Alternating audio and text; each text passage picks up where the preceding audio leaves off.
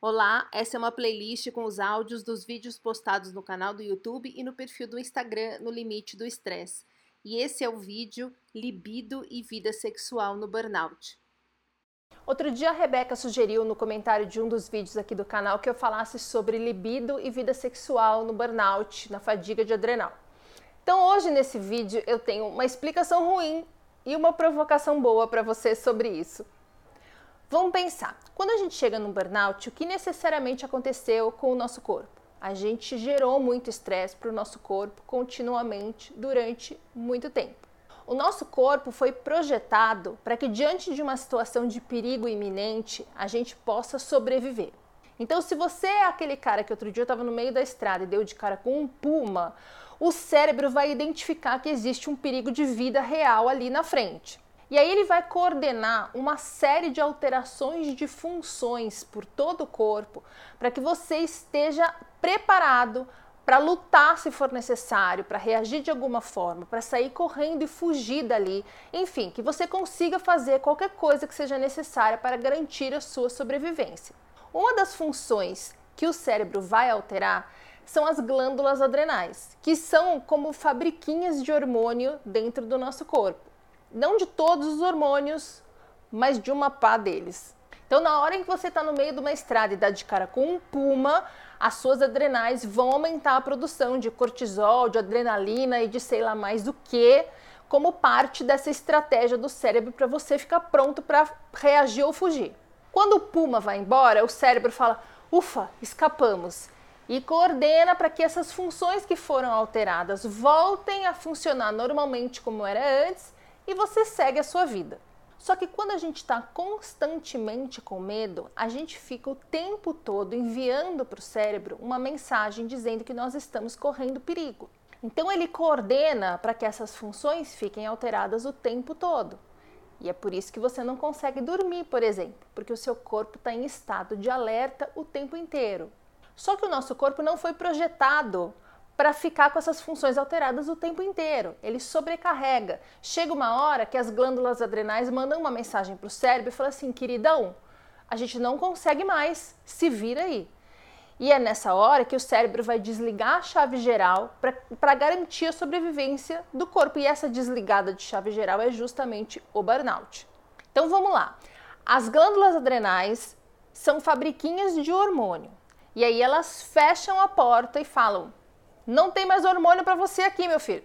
Entre os hormônios que a fabriquinha produzia estão grande parte dos hormônios sexuais.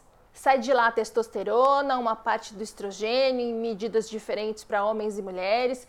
E eu não sou médica, então eu não vou ser louca de ficar dando detalhes das coisas que eu não sei profundamente aqui. Mas o que você precisa saber neste momento é quando a fabriquinha de hormônios das glândulas adrenais fecham, cessam a atividade, entram em greve, grande parte dos hormônios sexuais deixam de ser produzidos. O fornecimento fica comprometido, é tipo greve dos caminhoneiros.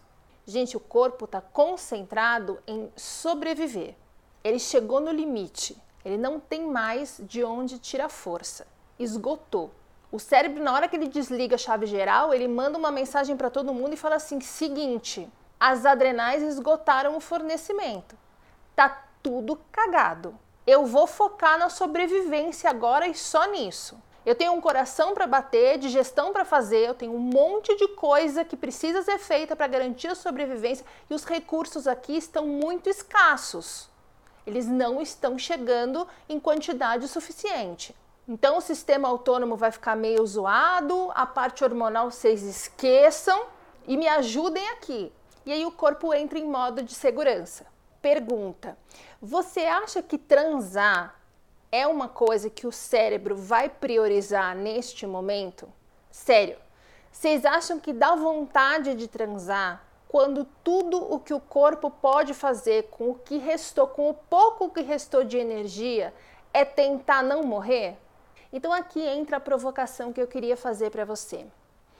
O grande problema de você estar tá com falta de libido, de você não ter vontade de transar, é porque você está sentindo falta de fazer sexo? Não, né? Porque se não tem libido, você não tem vontade de fazer sexo. Então, será que o grande problema não é porque o seu namorado, sua namorada, seu companheiro está te pressionando porque ele sente falta de fazer sexo? Que ele ou ela estão achando ruim que você não está afim de transar como era antes? Porque se for esse o problema, a pergunta está errada. Vocês deveriam me perguntar como eu faço para não sentir culpa de não corresponder às expectativas do meu marido, da minha namorada, do meu companheiro. Como é que eu faço para não sentir culpa e não me sentir pressionado por não corresponder ao que o meu namorado ou a minha mulher esperam de mim? Como é que eu faço para suportar a sensação horrorosa que é não poder agradar a uma pessoa? Como é que eu faço para não ficar com medo de ser abandonado ou de ficar sozinha e ser julgado pelas pessoas por isso? Porque, gente, vocês estão focando no lugar errado. É fácil entender por que, que a libido vai embora. Eu acabei de explicar, tudo bem, de um jeito tosco, mas dá para entender. O que é difícil de entender é porque a gente fica tão desesperadamente tentando se encaixar na expectativa dos outros. Por que a gente tem essa necessidade tão grande de agradar as pessoas? Por que a gente não suporta ser julgado pelos outros por não corresponder à expectativa deles? Por que a gente se compromete muito mais fortemente com a expectativa dos outros do que com as nossas vontades e com o nosso bem-estar? É difícil encarar quando a gente se vê abrindo mão de coisas importantes para nós pelo bem de um relacionamento. Quantas vezes você fez o que não queria só para agradar o seu parceiro? Quantas vezes foi o contrário? É óbvio que em um relacionamento as duas partes precisam ceder igualmente. Um dia eu vejo seu filme de super-herói, no outro dia você vê um filme cabeçudo comigo. Isso vale para a lista de Netflix, vale para a relação com a família, com os amigos e para concessões íntimas. Eu venho até aqui, você vem até aqui, não ficou perfeito para nenhum dos dois, mas os dois ficam felizes.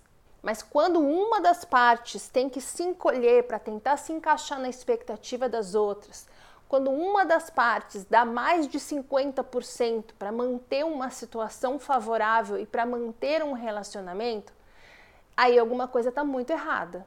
Ninguém chega a um burnout abrindo mão das suas verdades para se encaixar na expectativa dos outros só no trabalho. em relacionamento, em tudo na nossa vida.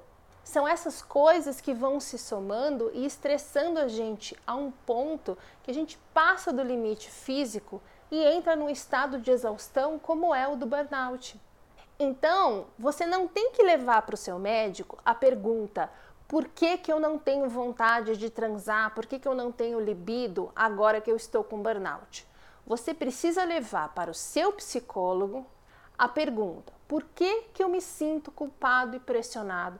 Por não corresponder às expectativas do meu parceiro, já que agora eu estou sem energia e por conta disso eu não posso corresponder às expectativas de frequência de transar que ele gostaria que eu cumprisse.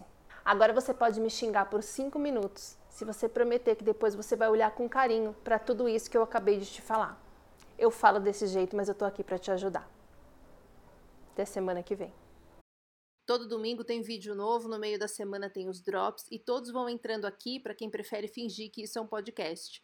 Perguntas, sugestões, dúvidas ou se você precisar de um ombrinho amigo, no limite do estresse@gmail.com e os meus inbox no Instagram e no Facebook estão sempre abertos e eu respondo todo mundo. Até o próximo.